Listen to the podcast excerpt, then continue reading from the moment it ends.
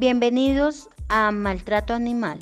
Hoy nos encontramos con Andrea Poveda y Daniela Sanguino. Acompáñenos en nuestra investigación.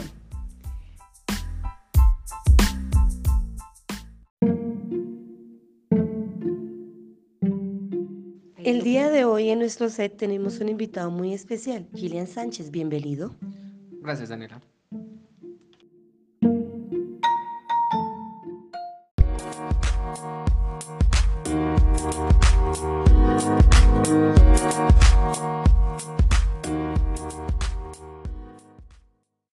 En el día de hoy tenemos nuestro tema, Movimiento FLA, Fuente de Liberación Animal, que su posición geográfica está en el Reino Unido desde 1976.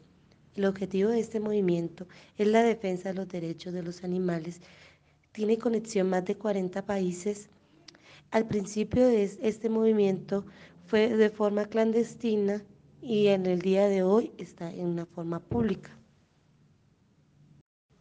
La argumentación de este movimiento se constituyó como un movimiento activista porque se oponían a las acciones del gobierno o a entidades privadas extrayendo animales de los laboratorios y poniéndolos en santuarios. Por esto fueron considerados como terroristas si estaban haciendo un acto ilegal, pero estaban defendiendo los animales.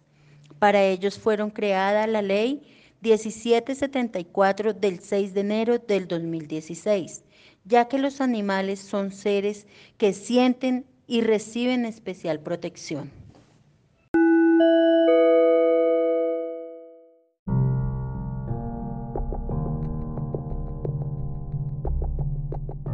Damos paso a nuestro invitado especial, Gillian Sánchez, defensor de los derechos animales y experto en movimientos de maltrato animal, nos va a hablar sobre la FLA. Buenas tardes, Gillian. Muy buenas tardes, Andrea. Muy buenas tardes, Daniela. Mucho gusto de estar aquí en la tarde de hoy. ¿Qué nos puedes decir del movimiento FLA? Bueno, en primer lugar, la FLA o Frente de Liberación Animal es una organización clandestina internacional que realiza acciones directas en nombre de los denominados derechos de los animales, ya que son de seres sintientes y son seres mm, que los activistas han catalogado como seres que son técnicamente cosas, mm, puesto que los han extraído desde los años 70 de las granjas y de los laboratorios y ellos han sido considerados y tomados como terroristas y no activistas que han sido ya, ¿cómo decirlo?, encarcelados y han sido ya mm, tomados como una organización criminal. Mm, ¿qué diferencia hay en, en en este Frente de Liberación Animal? O sea, ¿cómo este fundador tuvo la capacidad de tener este movimiento, o sea, a favor de los animales? ¿Por qué cree usted?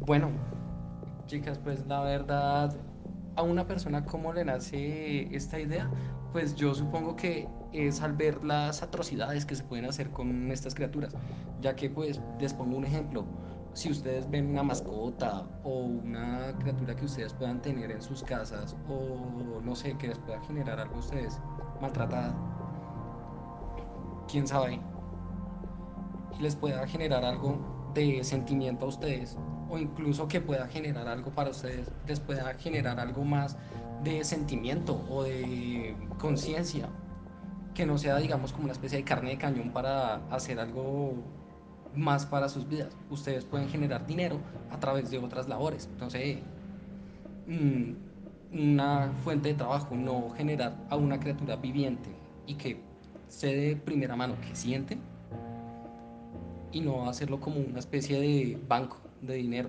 ya que es alguien que vive, siente, sangra como nosotros. Eh, Gillian, ¿qué diferencia hay entre un activista y un terrorista? Bueno, eh, la pregunta es muy buena, gracias por la pregunta Andrea. Pues la verdad, un activista y un terrorista, claramente, como lo decía antes al principio de la exposición de la FLA, mmm, es una persona que no le hace daño a nadie, por lo menos un terrorista, digamos, pongamos eh, organizaciones como Al Jazeera, por lo menos. Al Jazeera es una organización ah, periodística que hace mm, periodismo, ah, que hace periodismo, valga la redundancia, pero ellos en algún momento fueron catalogados como también terroristas. La cuestión es que Al Jazeera hacen periodismo con la verdad, ellos no omiten nada, ellos no se callan nada. Ellos son activistas, pero del periodismo, ya que el periodismo debería ser el cuarto poder, como se le dice realmente. ¿Qué hace el Frente de Liberación Animal o la FLA? Ellos son el cuarto poder a favor de los animales. Ok. Gillian, a su consideración, ¿por qué cree que las personas cometen actos de maltrato con lo que vemos hoy en día contra los animales domésticos, los, los toros, eh, animales eh, que llevan para cacería? Mira la extensión de animales que hay, o sea, horrible. ¿Qué usted qué cree? Bueno, mmm, es un tema complicado. Pues, figúrate que ¿cómo decirlo? Pues en primer lugar, puede ser lo que decíamos antes, una carne de cañón o una fuente de organización monetaria.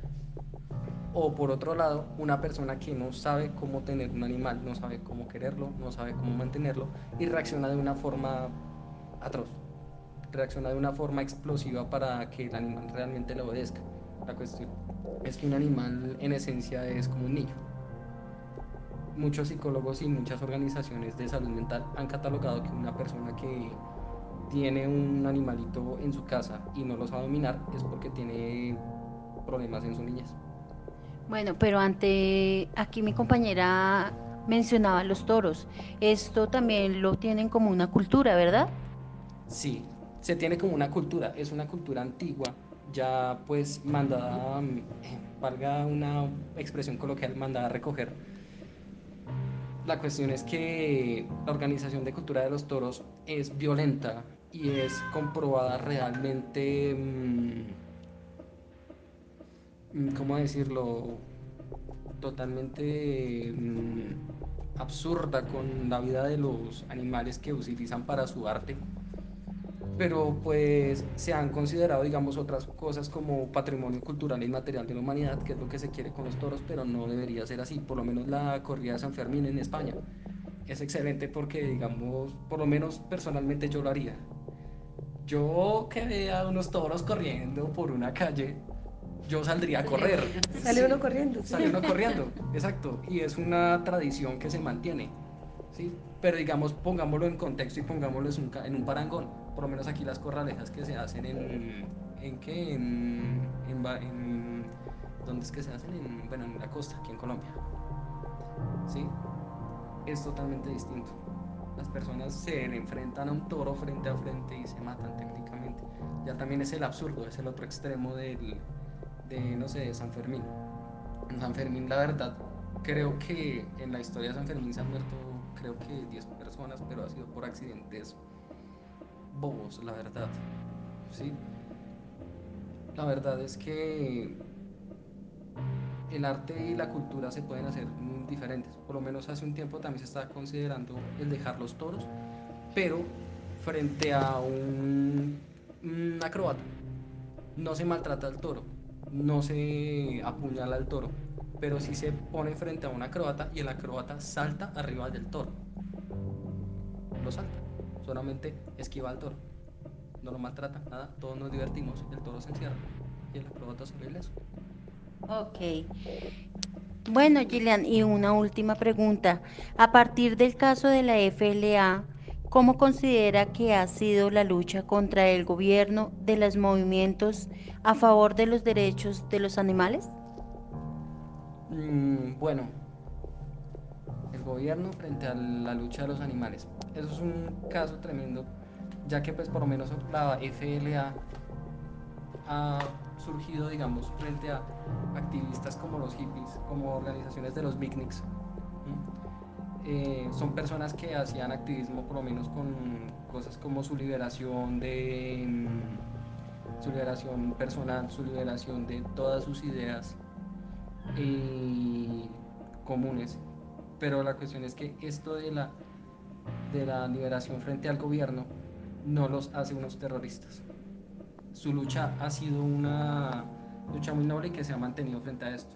La cuestión es que los hippies ahora no existen, pero su acto y su lucha frente a los animales y frente a todo lo que se hizo en esos tiempos se mantuvo hasta el día de hoy.